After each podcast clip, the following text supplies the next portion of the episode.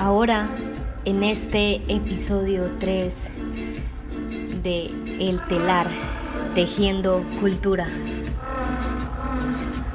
nos envolvemos en la globalizada comunicación de las culturas. Los intercambios culturales configuran nuevos rasgos culturales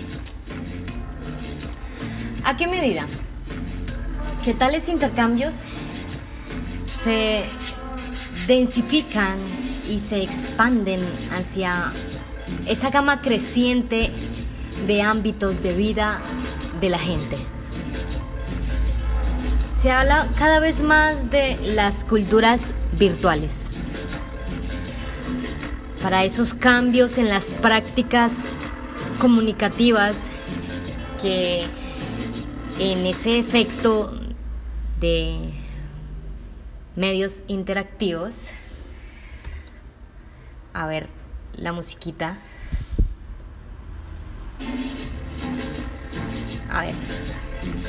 Hablábamos que en esos medios interactivos a distancia, que modifican esa sensibilidad de los sujetos y en esas formas de comprensión del mundo, en esa relación también con el otro y en esas categorías de aprender el entorno.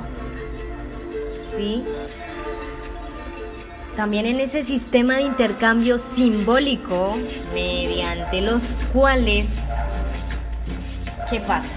Se configuran sentidos colectivos y forman esa representación de lo real. A ver.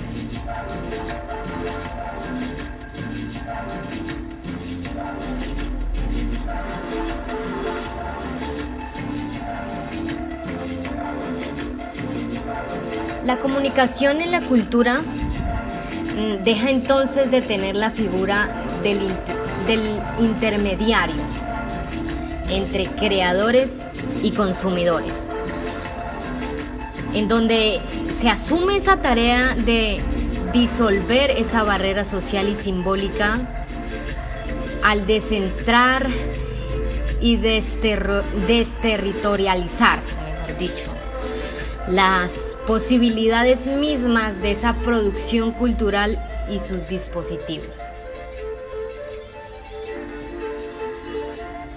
Los procesos de globalización están reavivando la cuestión de la identidad cultural étnica, racial, local, regional, hasta el punto de convertirlas en dimensiones protagónicas de muchos de los más violentos y complejos conflictos internacionales en los últimos años.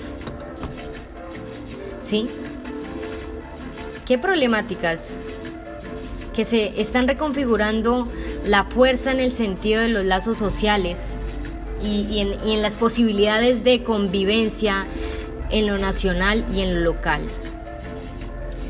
Y es que cuando ese proceso de inclusión y de exclusión, la globalización se está convirtiendo en esa cultura, en espacios que también son estratégicos eh, y en esa tensión que desgarra y que se recompone en un lugar de, de todas sus crisis políticas, económicas, estéticas y sexuales.